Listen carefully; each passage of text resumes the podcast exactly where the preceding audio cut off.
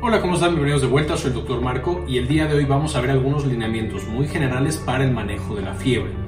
Eh, veremos en qué casos sí es una urgencia la fiebre y en qué casos puede manejarse en casa. Por supuesto, esto siempre tiene que platicarse entre el médico y el paciente, eh, pero vamos un poquito de la farmacología, del diagnóstico y del manejo. Entonces, empezamos. Veamos entonces cómo manejamos la fiebre. Entonces, por supuesto, la fiebre va a ser parte del sistema de control de la temperatura. Es un mecanismo alostático para cambiar la temperatura de nuestro cuerpo. Por supuesto, el control de la temperatura es una función esencial del cuerpo debido a que a una temperatura establecida es que funcionan nuestros órganos, nuestras células y nuestras proteínas. Si nosotros nos vamos muy por encima o muy por debajo de esta temperatura, empiezan a disfuncionar y entonces podemos tener desde arritmias hasta convulsiones, hasta por supuesto la muerte si es que nos alejamos demasiado de nuestra temperatura establecida. De manera que el cuerpo tiene un termostato en el cual está detectando todo el tiempo a qué temperatura estamos. Cuando, por ejemplo, se detecta que está muy baja la temperatura del cuerpo, esto por supuesto principalmente a través de los receptores de la termocepción en la piel, pues entonces se manda un mensaje de los nervios de la piel y algunos nervios internos, aunque principalmente son los de la piel, hasta el cerebro y en el cerebro específicamente hasta una parte muy especial que es el hipotálamo, que es esta cosita que está aquí arriba justamente de la glándula hipófisis, y del hipotálamo específicamente un núcleo que está un poquito más adelante que se llama núcleo preóptico. Esta va a ser el área que se encarga de estar todo el tiempo monitorizando qué temperatura tenemos. En este caso, que la temperatura está muy baja, nosotros necesitaríamos una temperatura más alta, entonces se manda una señal a otras estructuras cerebrales, principalmente en la base del cerebro, eh, el núcleo RAFE, el sistema nervioso autónomo, entre otras, y de ahí se genera una reacción en la cual yo empiezo a temblar, se empiezan a contraer mis músculos de manera repetida, produciendo calor. Voy a tener también vasoconstricción, es decir, se cierran todos los vasos sanguíneos de la piel para que el calor se quede adentro y no se escape. Y voy a empezar a tener otras funciones como que la grasa parda empieza a trabajar más, eh, tengo una mayor función tiroidea, etc. O sea, tengo una serie de reacciones que van a llevar a que aumente la temperatura de mi cuerpo hasta una temperatura adecuada.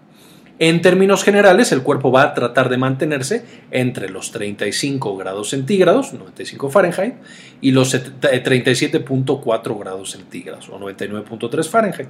Este es el rango que para este video vamos a considerar como una temperatura normal. Si se ponen a leer acerca del tema de la fiebre, se darán cuenta de que hay muchos parámetros y hay muchos tipos de medición. Eh, estos se me hacen parámetros bastante razonables.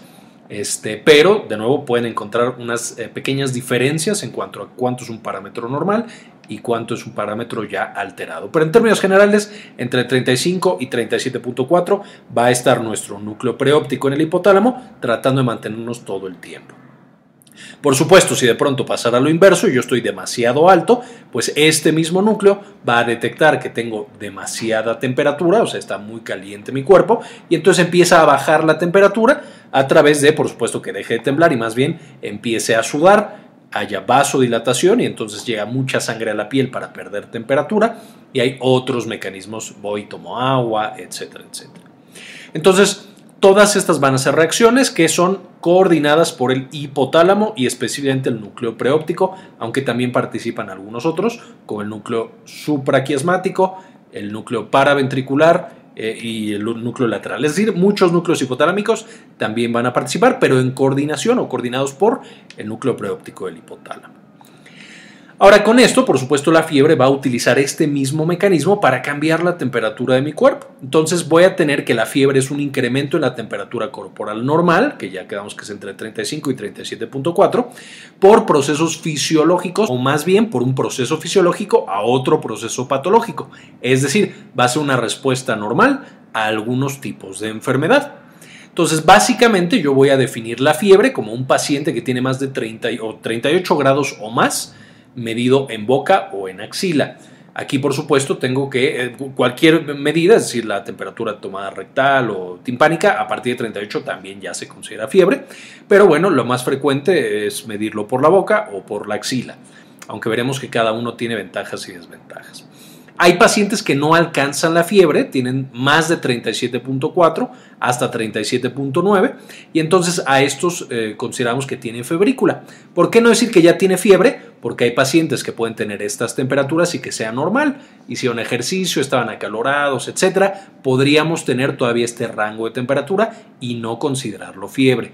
Usualmente más de 38, a menos que la persona haya tenido un ejercicio eh, intenso, no debería tener una persona. Más de 38 ya es fiebre y va a ser muy diferente a la hipertermia. La hipertermia es cuando por un proceso exógeno yo voy a tener un incremento de temperatura y aquí la temperatura por hipertermia puede ser extremadamente alta. Yo puedo tener más de 42 grados eh, con una hipertermia por un choque de calor o por alguna otra causa. Con la fiebre vamos a ver que es un proceso endógeno, es decir, mi cuerpo de manera artificial va a incrementar su temperatura para combatir a ciertos patógenos y ciertos procesos y por lo tanto no va a superar eh, casi nunca de ciertos límites. Es muy, muy, muy extraño tener una fiebre que sea por más de 42 grados centígrados, por ejemplo. De hecho, más de 40 no es muy frecuente. Entonces va a ser diferente hipertermia y en la hipertermia, como no es mi cuerpo el que lo está haciendo, pues pierde control y necesitamos tener medidas mucho más agresivas. Aquí es donde, por ejemplo, puede llegar a utilizarse el sumergir el cuerpo del paciente en agua fría, incluso en un balde de hielos, aunque no, no estoy yo que lo hagan, pero en una fiebre no tiene mucho sentido porque el cuerpo está aumentando la temperatura a un nivel que considera adecuado y entonces usualmente está más controlado y genera menos daño en los tejidos del cuerpo o incluso muchas veces no genera ningún daño la fiebre. De nuevo porque ahí es el cerebro el que lo está causando. Entonces, ¿Por qué nosotros vamos a tener fiebre? De nuevo, aquí ya vamos a quitar la hipertermia, no vamos a seguir hablando de la hipertermia, luego hablaremos de eso en otro video. Pero la fiebre va a ser una respuesta corporal a procesos inflamatorios. Es decir, va a ser una activación del sistema inmunológico que no se quedó en una respuesta local, sino que ya genera una respuesta más generalizada o más sistémica. Y dentro de estos procesos inflamatorios nosotros podemos hablar de infecciones, que son la principal causa de fiebre, aunque eh, no la única, de hecho más o, cerca del 40% de todas las causas de fiebre no son por infecciones. Vamos a tener que las enfermedades autoinmunes también causan fiebre, justamente porque es inflamación, aunque esté dirigida contra mi propio cuerpo. El cáncer puede causar fiebre. Eh, ciertas sustancias o medicamentos que yo tome pueden llegar a causar también fiebre por una intoxicación.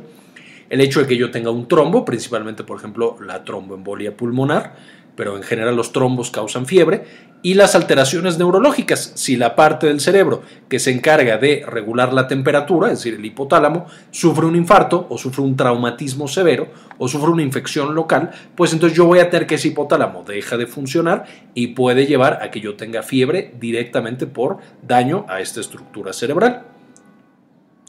Y vamos a ver que la fiebre siempre se acompaña de, es decir, este incremento de la temperatura, cuando es endógeno y cuando es por la vía que estamos explicando ahorita, va a acompañarse prácticamente siempre de alteraciones conductuales, en una serie de conductas que juntas se llaman conducta de enfermedad, y va a tener también manifestaciones neuroendocrinas, principalmente por la activación del sistema hipotálamo, que por supuesto ya vimos que está implicado en todo esto, hipófisis y suprarrenal, llevando así a la producción de cortisol. Ahora, ¿cuál es el mecanismo? Pues yo estoy muy tranquilo y de pronto algo invade, por ejemplo, mi pulmón. Una infección, la que ustedes quieran, el patógeno que más les guste, ese se mete a mi pulmón, un neumococo. Y entonces el neumococo empieza a hacer sus estragos en mi tejido pulmonar y yo voy a tener que el primer paso, por supuesto, es que hay un proceso inflamatorio local. Y en este proceso inflamatorio local voy a tener que se empiezan a liberar citocinas, patrones moleculares asociados a patógenos, patrones moleculares asociados al daño y prostaglandinas, es decir, toda una sopa inflamatoria que está produciendo mi cuerpo de manera local para contener a esta infección. Ya vimos los detalles de toda esta respuesta inflamatoria y cómo funciona en el video de justamente respuesta inflamatoria que les dejo en la parte de arriba para que puedan consultarlo, todo, todo completito. Ahora, por supuesto, si la infección es suficientemente severa, todas estas cosas que yo estoy produciendo no se van a quedar solo en el pulmón y van a empezar a viajar por el resto del cuerpo. Y de ahí vamos a tener dos principales maneras en las cuales va a llegar al cerebro para decir, hey, algo nos está atacando, necesito cerebro que me ayudes a contener esta infección o este proceso. Por un lado, a través de la sangre va a llegar al cerebro todas estas cosas, va a toparse con la barrera hematoencefálica, que también ya revisamos en otra clase y también les dejo el enlace arriba para que puedan consultarlo, y una parte de la barrera hematoencefálica, llamado, llamados órganos circunventriculares, va a agarrar a estas cosas y las va a meter al cerebro. Y entonces va a bañar a mi cerebro de citocinas y principalmente de prostaglandina E2. Entonces, mis órganos circunventriculares, cuando son activados por todas estas cochinadas que produce la inflamación, va a empezar a producir prostaglandina E2 dentro de mi cerebro y esto va a llegar a mi hipotálamo y va a causar la fiebre. Entonces, lo principal que sucede con la barrera hematoencefálica y la inflamación es que genera fiebre. Al mismo tiempo, mi pulmón y casi todos mis órganos van a estar inervados o sensados por el sistema nervioso autónomo. Y entonces yo voy a tener que el sistema nervioso autónomo, específicamente el nervio vago y el nervio glosofaringeo, pueden también agarrar a estas mismas componentes y llevarlos muy rápido a otras partes del cerebro, no directo al hipotálamo, sino a eh, algunos núcleos de la base, y de ahí se, se transporta esta información al hipotálamo. Y es el nervio vago o el glosofaringeo lo que va a llevar a que yo tenga conducta de enfermedad, es decir, los cambios conductuales y la activación del eje neuroendocrino, es decir, la producción de cortisol. Entonces aquí ya podemos ver que yo tengo tres manifestaciones que van juntas pero no pegadas. Yo puedo tener en teoría, aunque usualmente siempre están acompañadas, pero en teoría puedo tener fiebre sin tener conducta de enfermedad y eje neuroendocrino, o puedo tener conducta de enfermedad y eje neuroendocrino sin fiebre. Un ejemplo clásico sería los pacientes que tienen enfermedades autoinmunes, en los cuales pequeños niveles de inflamación que hay en las articulaciones o que hay en el intestino son transportadas muy rápido por estos nervios al cerebro y entonces estos son pacientes que muchas veces se sienten mal, no tienen apetito, están deprimidos, están tristes, tienen mucho cortisol, pero no tienen fiebre. Entonces de, de, temperatura están completamente normales, pero tienen estas dos de abajo y es porque tienen una enfermedad autoinmune. Por otro lado, hay algunas patologías, tampoco es, es, lo más frecuente, pero especialmente en niños que van a tener fiebres altas y están completamente normales en cuanto a su conducta y en cuanto a su cortisol. Entonces, de nuevo, a pesar de que usualmente encontramos a las tres, va a haber algunas instancias en las cuales puede encontrar una, puede encontrar dos o puede encontrar las tres. Ahora, por supuesto, ya quedamos que las señales tienen que converger en el hipotálamo, para que se desarrolle esta respuesta completa de fiebre, alteraciones conductuales y por supuesto respuesta neuroendocrina. Entonces, primero que nada hablemos de la fiebre. La fiebre va a ser básicamente que todas las cochinadas de la inflamación van a hacer que en el cerebro se bañe de prostaglandina E y esta prostaglandina E le va a decir al hipotálamo que cambie su punto de ajuste o su set point. Es decir, el hipotálamo siempre nos trata de mantener entre 35 y 37.4. Entonces, si tenemos 36 de temperatura, el hipotálamo dice, bien, estás perfecto. Si de pronto bajábamos a 33 y, oye, estás muy frío, voy a activar los mecanismos para que te calientes. Entonces, tiemblas, cierras tus vasos sanguíneos y aumenta la actividad de tu grasa parda.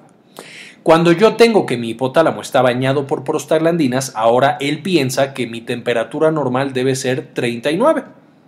Entonces, cuando detecta que yo estoy en 36, que sería normal en otras circunstancias, dice, no, esto está mal, no está bien este nivel, entonces voy a activar la sensación de frío y voy a activar mi respuesta protectora al frío. Entonces, este paciente que tiene 36 grados y que era completamente normal, por la presencia de la prostaglandina E, ahora empieza con el temblor y empieza con la vasoconstricción y la actividad de la grasa parda. Esto explica por qué los pacientes cuando les está subiendo la fiebre sienten mucho frío. No es que estén fríos, es que su cerebro está detectando que su punto ideal de temperatura está más alto debido al proceso inflamatorio. En segundo lugar, yo tengo la conducta de enfermedad y aquí es también porque el hipotálamo está lleno de sustancias, principalmente de las prostaglandinas, aunque ahí también participan las citocinas proinflamatorias, como el factor de necrosis tumoral y la interleucina 1. Y aquí básicamente todas las otras funciones que tiene el hipotálamo van a verse también alteradas, entonces ya no voy a tener apetito, ya no voy a tener sed, voy a tener un muy bajo impulso sexual o para nada lo voy a tener y voy a tener un aumento del sueño. Todas estas son funciones que tradicionalmente el hipotálamo está diciendo cuándo tenemos que hacerlas y cuándo no. Entonces cuando yo las apago, pues ya nunca quiero hacer estas cosas y siempre quiero estar durmiendo. Por, esto los, por eso los pacientes tienen mucho sueño todo el tiempo. Esto puede llevar también a causar depresión, irritabilidad y confusión por la conducta de enfermedad. Esto debido a que las citocinas ahí no solamente afectan el hipotálamo, sino que también afectan el sistema de recompensa, eh, disminuyendo su función, específicamente porque bloquea la actividad de dopamina. Va a activar eh, o va a bloquear también el glutamato de la corteza cerebral, entonces puede llevar a confusión y a un estado de irritabilidad y va a alterar, el sistema límbico haciéndolo hiperactivo, especialmente a la amígdala. Entonces los pacientes pueden estar enojados todo el tiempo, mucha irritabilidad, mucho desagrado. Y finalmente va a alterar justamente todo el sistema de percepción del dolor, de manera que cualquier estímulo me genera mucho más dolor y mucho más desagrado, o incluso tengo la sensación de que me duele todo el cuerpo, aunque mi cuerpo esté perfectamente bien. Todo esto de la conducta de enfermedad, muchos sabrán que yo hice mi doctorado en eso, entonces ya les ya hice un video o varios videos de ese tema, les dejo arriba para que puedan checar con mucho más detalle qué onda con esto de la conducta de enfermedad. Finalmente, la activación neuroendocrina, vamos a tener que el mismo hipotálamo, cuando se llena de eh, productos de la inflamación, dice, no, algo está pasando, algo no está bien. Y entonces va a activar la respuesta de estrés del cuerpo. Que esta respuesta de estrés es que el hipotálamo activa a la hipófisis a través de la CRH. Eh, de ahí la hipófisis activa o manda una señal para la suprarrenal a través de la ACTH y la suprarrenal empieza a liberar cortisol. Y entonces el cortisol cuando nos baña porque tenemos fiebre va a bajar nuestro sistema inmune y nos puede hacer más propensos a ciertas infecciones. Es por eso que muchos pacientes cuando desarrollan fiebre poco después tienen infecciones oportunistas como el, como el herpes o como los fuegos labiales. Entonces es debido a esta eh, que se apaga este sistema inmunológico. Ahora, si quieren eh, revisar también el sistema de hipotálamo, hipófisis suprarrenal, también ya lo vimos a mucho detalle, les dejo el enlace en la parte de arriba. Ahora, cuando yo tengo un paciente que tiene fiebre, va a haber ciertos pasos, que estos pasos son completamente inventados por mí, por supuesto, o más bien existen, obviamente, cada quien los hace en diferente orden. Esta es mi recomendación para que ustedes manejen la fiebre y metiéndose a la literatura verán que están todos estos solo en diferente orden por diferentes personas. Entonces, lo primero, el paso número uno, tenemos que determinar si es una población de riesgo para fiebre, no para la infección o para el proceso, eso va un poquito más adelante. Dos, medir la fiebre. Tres, ver si la fiebre se acompaña de datos de alarma. Cuatro, detectar acompañantes que tiene la fiebre en ese paciente en ese momento. Cinco, decidir el manejo. Seis, hacer un diagnóstico y siete, reevaluar. Entonces estos siete pasos van a ser esenciales y los pongo en este orden para que no se nos vaya a pasar ninguno. Entonces, primero determinar si la población es de riesgo. Por supuesto, aquí tenemos que hay poblaciones en las cuales la fiebre es completamente normal y no va a pasar absolutamente nada. Si yo tengo un chavo de 8 años que tiene una fiebre de 38 grados, pues realmente no pasa nada. Esa fiebre no le va a causar ningún problema de salud, no le va a afectar el cerebro, no le va a afectar el corazón, no va a afectar absolutamente nada. Entonces, estas poblaciones que no son de riesgo, es decir, niños ya grandecitos, es decir, después de un año de edad, eh, todos los adultos jóvenes y los adultos hasta antes de los 65 años de edad que no tienen ninguna otra enfermedad, pues son población de bajo riesgo. No me tengo que preocupar, puedo darles tratamiento o puedo no darles ningún tratamiento y les va a ir muy bien y seguro se van a recuperar. Ahora, voy a tener ciertas poblaciones en las cuales el hecho de tener fiebre puede complicar otras patologías o causar otras patologías. Y por supuesto, tengo que identificarlo porque eso va a determinar qué tan agresivo soy con el tratamiento de esta fiebre. Entonces, las poblaciones de riesgo más frecuentes es uno, los niños pequeños, menos de un año, porque pueden tener lo que se llama convulsiones febriles. Es decir, cuando se eleva la temperatura de su cuerpo, empiezan a convulsionar. A muchos niños les pasa esto, muchos niños cuando sube su temperatura tienen convulsiones. Las convulsiones febriles no son algo de que preocuparnos, es decir, si mi niño acaba de tener 39 grados y convulsionó, y dura muy poquito tiempo, menos de un minuto, no hay ningún problema, no es una urgencia médica, no tengo que llevarlo al hospital, es algo que preocupa mucho a los papás, pero en términos generales los niños no les pasa nada con las convulsiones que tienen después de una, o es decir, si tienen fiebre y es su primera vez que convulsionan y convulsionan poquito tiempo, nada va a pasar. Hablemosle al médico, pero no hay que preocuparnos. Sin embargo, si mi niño ya tuvo convulsiones antes cuando tuvo fiebre, o eh, es la segunda o tercera vez en el día que tiene convulsiones y le duran más de un minuto, ahí sí me tengo que empezar a preocupar, porque cuando el, el bebé convulsiona o el niño convulsiona muchas veces, eso sí puede llevar a que exista un pequeño daño neurológico.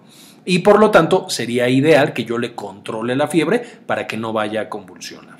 De nuevo, las convulsiones febriles no son una urgencia, no es algo que se tiene que preocupar el papá, Obviamente hay que contactar al médico, desde que sé que tiene fiebre, pero no es tan preocupante. Si ya tiene varias, si son muy largas, ahí sí nos preocupamos. Segundo, un paciente de la edad que sea que tenga diabetes, ahí la fiebre me preocupa un poco más porque toda la producción de sustancias proinflamatorias puede llevar o me puede indicar que esa infección está siendo relativamente severa y puede llevar a que el paciente tenga cetoacidosis.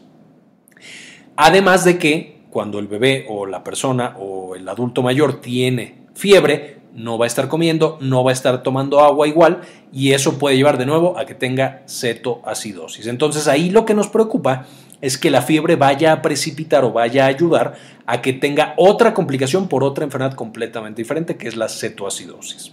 En estos pacientes me preocupa más que tengan fiebre. Igual un paciente hipertenso, que yo lo tengo en la línea, eh, si le da fiebre puede tener una crisis hipertensiva. Uno que está bien controlado, por supuesto, no hay este riesgo o es mucho más pequeño, pero un paciente que no está bien controlado sí puede llegar a tener crisis hipertensivas. En los adultos mayores la fiebre también me preocupa porque puede llevar a tener delirium, que es el adulto mayor que era aparentemente sano, no tenía demencia, no tenía nada más, y empieza con alucinaciones visuales u alucinaciones auditivas. Eh, y así, de la nada, ya no reconoce a la familia, no sabe dónde está y ve arañas o escucha que le gritan, cosas así. Eso puede ser causado por la infección, por supuesto, y también por la fiebre. Y finalmente, pacientes que tienen confusores. Es decir, un paciente en el que yo no voy a poder establecer de manera adecuada su estado funcional eh, por diferentes razones, porque el paciente está en coma, porque no puede hablar bien ese paciente, que este paciente tenga alguna otra causa que me lleve a creer que eh, su infección es menos severa de lo que realmente es, eh, porque no puede montar la respuesta a la fiebre. Esto también es frecuente en pacientes adultos mayores que tienen infecciones a veces severas y no logran tener fiebre porque simplemente sus músculos no dan para generar el incremento de la temperatura, etcétera. Entonces, en estos, o pacientes que están tomando inmunosupresores, eh, etcétera, etcétera. Entonces, todos esos pacientes me debe preocupar que esta fiebre, si es que apareció, sea algo más grave de lo que realmente eh, es la fiebre en general, porque de nuevo, la fiebre en general es un proceso fisiológico. Ahora, el segundo paso es medir la fiebre. Por supuesto, como hemos mencionado antes, esta fiebre es la respuesta que tiene el cuerpo. Y esta respuesta es, seguro han visto mil publicaciones que dicen, ah, tal virus o tal bacteria se muere a X temperatura. El cuerpo lo sabe y sabe que si incrementa de manera consistente su temperatura, es decir, dice, ¿sabes qué? Vamos a estar dos horas en 39 grados, eso le va a ayudar a destruir virus y bacterias. Por lo menos esa es la hipótesis que tenemos. De manera que yo voy a tener que la fiebre puede ser una respuesta fisiológica que ayude a resolver infecciones. Sin embargo, este mismo cuerpo, si se pasa de lanza, puede llegar a causar problemas. Entonces va a ser muy importante primero que determinemos la temperatura específica. Aquí no se vale que me digan es que creo que tengo fiebre o siento que tengo fiebre. Eso no vale. Si eso se los dicen, entonces no podemos hacer absolutamente nada hasta que se tome esa temperatura, a menos que sea un paciente de riesgo. Eh, vamos a tomar la eh, vía oral, que ahí sería abajo de la lengua, o timpánica, es decir, adentro del oído. La podemos tomar axilar, aunque por supuesto es la que menos confiable es, o la podemos tomar rectal. Hay algunas otras, pero estas son las más utilizadas.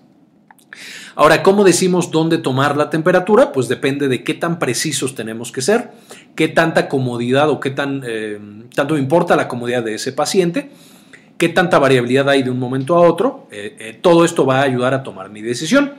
De nuevo, si es un bebé recién nacido o un paciente mayor que está completamente postrado en cama, que está tal vez inconsciente, pues es mucho más fácil tomar la temperatura rectal. Esos son pacientes que no van a tener demasiada incomodidad eh, y puedo tomar una temperatura muy precisa porque es una temperatura central. Entonces, literal, meto el termómetro por el recto y me da un muy buen dato que no va a cambiar a través del tiempo. Si es un adulto si es un niño que ya camina, que ya habla, que ya todo, pues es mucho más fácil tomarla en la axila o abajo de la lengua. Por supuesto, ahí es mucho más variable, la ropa afecta mucho más la temperatura. Si acaban de tomar algo caliente o frío, pues puede cambiar la temperatura oral y entonces no me da tanta presión, me da mucha más variabilidad, pero es mucho más cómodo. Finalmente la timpánica también es bastante precisa, pero tengo que meter algo en el oído y eso puede llevar a que uno, los niños sea muy difícil tomárselas así porque se mueven, se desesperan, etc. Y dos, eh, puede llevar a lastimar a los pacientes si yo no las sé tomar de la manera timpánica. Pero bueno, total decidimos por dónde lo tomamos y de ahí tenemos que ver el nivel de la fiebre. Si yo tengo entre 37.5 y 37.9, pues es un paciente que tiene febrícula. Entonces ahí no puedo estar seguro de nada, mejor me espero. Igual si tiene muchísimos síntomas, si tiene 37.8, pues ya puedo considerar que tiene ahí algo infeccioso. Si tiene 37.9 y literal está como si nada y se siente muy bien, pues ahí probablemente no sea fiebre. Entonces por eso la febrícula no es muy indicativa, no es muy buen indicador de que el paciente tiene una enfermedad. Si tiene entre 38 y 39,9, lo más seguro es que tiene una infección o alguno de estos procesos inflamatorios de los que hemos estado hablando. No necesariamente va a requerir tratamiento farmacológico, pero ya esa fiebre amerita que obviamente se aísle, esté en su casa, descanse, etc. Y si yo tengo un paciente que tiene más de 40, después de los 40 ya tradicionalmente la fiebre no necesariamente me va a hacer daño, pero ya es un poco más peligroso. Es más frecuente que tenga convulsiones, es más frecuente que me lleve a deshidratación, a confusión, a delirium o a alguna otra complicación. De manera que más de 40 tradicionalmente tengo que ser más agresivo con la fiebre que presenta ese paciente. De nuevo aquí verán que hay muchos matices. Yo puedo tener un paciente con 38, pero que tiene factores de riesgo y entonces ahí tengo que ser más agresivo. Un paciente de más de 40, pero es el tercer día que tiene más de 40 y no tiene factores de riesgo y ya sé exactamente qué tiene y le estoy dando un tratamiento para eso. Y entonces puedo ser un poco menos agresivo. Pero en términos generales, el saber qué temperatura tiene mi paciente va a ser importante para ver qué tan agresivo tengo que ser con su tratamiento contra la fiebre. Siguiente, tengo que ver si la fiebre se asocia con algún dato de alarma, es decir, que haya alguna enfermedad particular que vaya a complicar a ese paciente o que vaya a, decirme que está mucho más grave de lo que realmente yo pensaba que estaba. De nuevo, si el paciente convulsiona, eso puede ser un dato de alarma. Ya quedamos que no todas las convulsiones, hay muchas que son benignas y que no pasa nada, pero ya me dicen que algo no está eh, tan sencillo. Si el paciente está inconsciente o le cuesta trabajo mantenerse despierto, por supuesto eso, es un dato de alarma. Y aquí, ojo, no, estoy diciendo que tenga mucho sueño y que se duerma cada, a cada rato, sino que yo trato de despertarlo y no logra despertarse completamente, eh, como si estuviera muy, muy borracho. Eso me está indicando que su cerebro está sufriendo por alguna razón, ya sea por la fiebre o porque tiene alguna otra complicación, cetoacidosis, eh, infecciones neurológicas, etc un paciente deshidratado que no ha tomado agua, eh, como parte de, la función de la fiebre es también deshidratarme. Eh, de hecho, tengo un video animado que hice hace algunos años, eh, muy cortito de 5 minutos, que explica todos estos procesos de la fiebre y por qué da y para qué sirve. Se los dejo también acá arriba por si les interesa. Es, es muy amable y muy digerido el contenido, pero creo que lo explicamos bien. Pero bueno, la deshidratación entonces puede ser un proceso natural, sin embargo un paciente muy deshidratado es más propenso a complicaciones. Si tengo un paciente que tiene mucha confusión, como habíamos dicho con los pacientes adultos mayores, que ya no saben dónde están, que ya no nos reconocen, que tienen alucinaciones, eh, ahí también incluimos las alucinaciones, eso es un dato de alarma. Si el paciente tiene rigidez en el cuello o dificultad para respirar o dolor severo en cualquier sitio, todo eso me está indicando que hay una patología de base mucho más peligrosa. Si hay inflamación en cualquier sitio, por ejemplo que el codo lo tenga inflamado o que tengo el dedo gordo del pie inflamado, eso también me debe sugerir que es un dato de alarma y tengo que investigarlo. Si tengo dolor o sangrado al orinar o secreción anormal en cualquier sitio del cuerpo, si tengo sudores nocturnos o si tengo pérdida de peso, también todo eso me orienta a ciertas patologías, a que tengo cáncer, a que tengo una infección severa, a que tengo problemas en los riñones, etc. Todos estos me deben de indicar que necesito más atención médica. Si yo no tengo ninguno de estos, pero tengo fiebre, entonces no me preocupo tanto, puedo ser menos agresivo con el manejo de la patología en general, ya no solo hablando de la fiebre.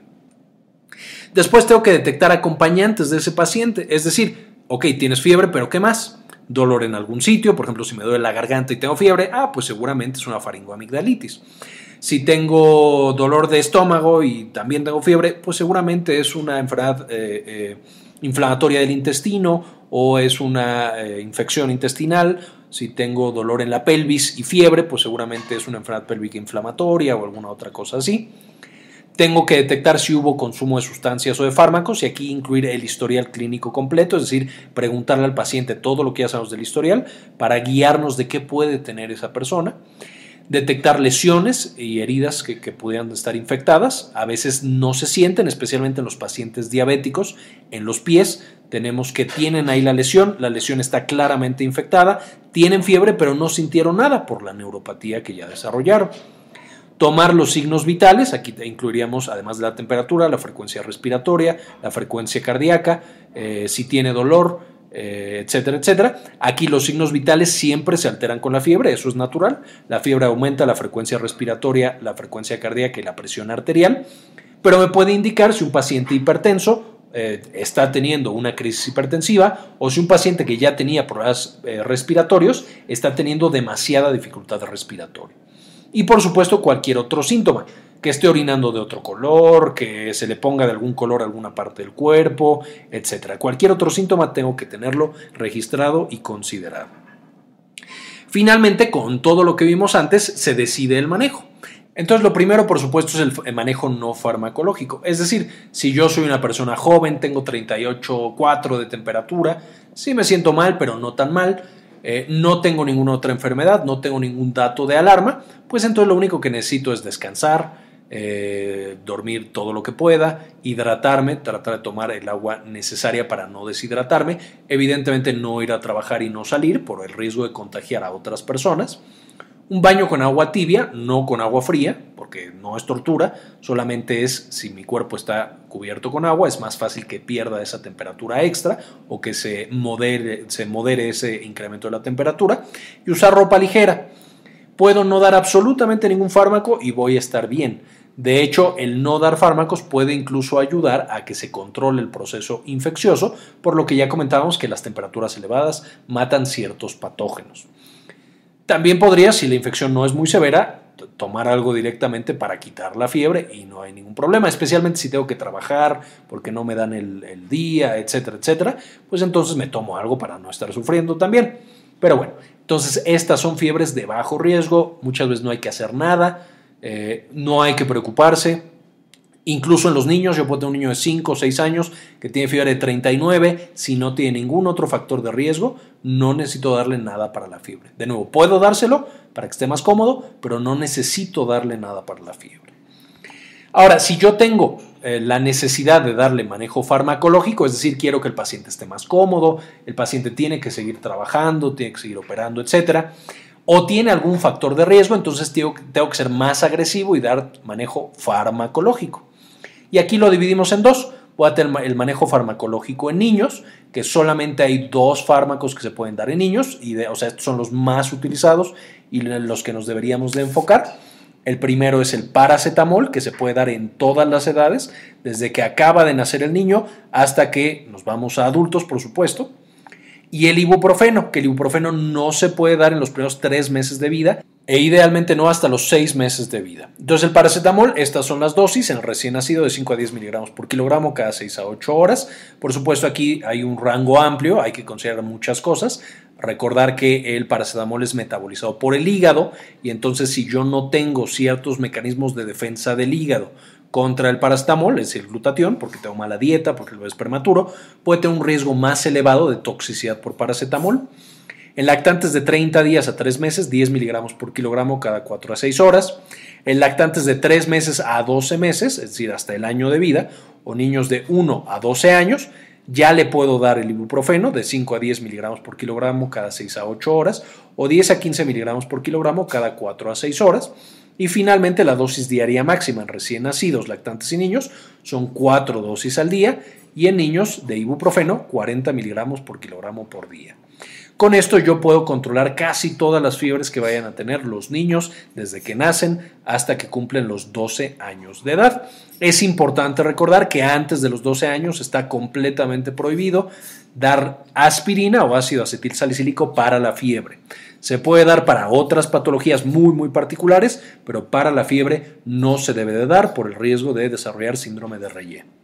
En los adultos, es decir, de los 12 años en adelante, vamos a tener tres opciones principales, el ácido acetil salicílico o aspirina, el ibuprofeno y el paracetamol. Aquí tenemos que el ácido acetil salicílico, 325 a 650 miligramos cada 6 horas, pero puede llegar a causar, de nuevo en menores de 12 años no debería darse por el riesgo de síndrome de Reye, y puede causar también acidosis metabólica y problemas de la coagulación, eh, porque bloquea permanentemente la COX, y puede llegar incluso a causar sangrados y enfermedad gastrointestinal y sangrado gastrointestinal, úlceras, etc. El ibuprofeno de 200 a 800 miligramos cada 6 a 8 horas, aunque puede llegar a causar ictericia, también daño renal, también daño gastrointestinal o úlceras gastrointestinales, problemas de sangrado no tanto como la aspirina. Eh, si a dosis bajitas tiene un efecto además de analgésico eh, eh, y antipirético, es decir, contra la fiebre.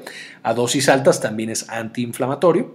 Y el paracetamol, que puede darse de 350 a 1000 miligramos cada 6 a 12 horas. Y este tradicionalmente no causa daño renal, a diferencia de los otros dos. No causa problemas de coagulación, a diferencia de los otros dos y principalmente la aspirina. Eh, no causa tanta hiperreactividad bronquial, que olvidé mencionar, también lo causan estos dos. Pero causa mucha más hepatotoxicidad. Y por lo tanto también debemos tener mucho cuidado. También ya vimos todo lo de farmacología de los antiinflamatorios no esteroideos, que son este tipo de fármacos, para que vean indicaciones, contraindicaciones, etc. Les dejo el enlace acá arriba, aunque ya no sé si dejé demasiadas eh, tarjetas y ya no puedo dejar más, pero si todavía me quedan tarjetas para dejar, se las dejo arriba y si no, pueden buscar el video de farmacología de antiinflamatorios no esteroideos o AINES. Ahora, además de dar un manejo para la fiebre, por supuesto yo necesito llegar al diagnóstico de qué está causando la fiebre. Ya quedamos que la mayoría de los pacientes es una causa infecciosa, pero yo puedo tener también pacientes que tengan otras cosas enfermedades autoinmunes, cáncer, fármacos, etc. Entonces, de manera inicial, yo puedo mandar una biometría hemática. Ya vimos también cómo interpretar las biometrías hemáticas y cómo saber si mi paciente tiene infecciones o tiene cáncer o tiene alguna otra cosa y aplicamos lo mismo en las tarjetas. Si me queda espacio se las dejo acá y si no pueden buscar interpretación de la biometría hemática. Puedo hacer pruebas de imagen orientándome a qué es lo que puede tener este paciente, si infección de las, de las vías respiratorias, pues una placa de tórax, si sospecho que es algo en el riñón, un ultrasonido o una tomografía computada, etcétera, etcétera. Puedo hacer cultivos aquí cuando sospecho que hay una infección, por ejemplo de orina, pues hago un cultivo de orina, un urocultivo. Si yo sospecho que ya hay una sepsis, pues hago cultivos de sangre. Solo es importante recordar que para yo poder hacer un cultivo necesito tomar la muestra antes que el antibiótico. Si ya le mandé antibiótico porque pensé, ah, seguro no es nada, es de bajo riesgo la población y ya está tomando antibiótico, ya no sirve de nada el cultivo porque lo más probable es que me salga negativo no voy a encontrar la bacteria, aunque sea que la bacteria era resistente al antibiótico que yo mandé, va a ser muy complicado que salgan positivo mis exámenes tipo cultivo. Entonces, si yo voy a tener que hacer un cultivo de amígdala, de vías urinarias, de orina, de sangre, de lo que sea, necesito hacerlo antes de empezar la administración de antibióticos, si no ya es mucho más complicado. Una prueba viral, que esta no se afecta, por supuesto, por dar antibióticos, porque los antibióticos, uno, no les hace nada eh, los virus, los virus no, no, son susceptibles a los antibióticos, y dos, en estas pruebas virales se detecta directamente el ADN, no como en el cultivo que yo necesito agarrar bacterias y dejar que crezcan. Y finalmente puedo hacer también marcadores tumorales que me pueden sugerir que hay una u otra patología eh, eh, maligna, es decir, algún cáncer. Entonces, estas son las pruebas diagnósticas que yo puedo hacer para encontrar la causa que me está llevando a la fiebre. Si yo tengo una fiebre que ya duró más de dos semanas y que no hay ningún estudio positivo, entonces yo tengo que se llama fiebre de origen desconocido, que tiene otro tipo de consideraciones que veremos en otro video, no en este video. Entonces con esto vimos las generalidades del manejo de la fiebre, creo que es un tema muy importante en la actualidad. Quiero agradecer muchísimo a todos los que nos apoyan en Patreon Y en la sección de mecenas de YouTube, eh, estas personas no solamente están suscritas y comparten la información, sino que además nos dan un apoyo económico todos los meses de un dólar, de dos dólares, para que podamos seguir con este proyecto, podamos seguir subiendo este tipo de contenido y compartirlo con todos ustedes. Entonces, en este video quiero agradecerle muchísimo a Andrés Castañeda, a Aaron Sánchez, a Venus Harris, a la doctora Susana Vidal, a José Celarayan, que también es doctor, aunque no lo puso así el título, creo que Aarón Sánchez también es doctor. Y Rudier Josué Rojas. bueno, Andrés Castañeda también es doctor. Creo que tenemos puros doctores aquí en, los que nos apoyan con este canal. Bueno, hay algunos otros que no son doctores, pero hoy creo que incluí solamente o la mayoría doctores. Muchísimas gracias por todo el apoyo que nos dan. Realmente lo valoramos muchísimo. Nos permite seguir subiendo este contenido, seguir creciendo. Entonces, este video está dedicado a ustedes y les dejo también las referencias, me basé en estos artículos y en estas páginas para eh, dar un poquito la guía de qué es la fiebre y cómo la tenemos que manejar. Entonces si quieren más información, aquí la pueden buscar. Bien, esto fue todo por el video de hoy, espero les gustara y le entendieran. No olviden dejar cualquier duda en los comentarios, suscríbanse al canal y denle click a la campanita para que les avisen cada vez que producimos este tipo de contenido y les llegue directamente a ustedes. Y como siempre, ayúdense a vea el mundo, compartan la información.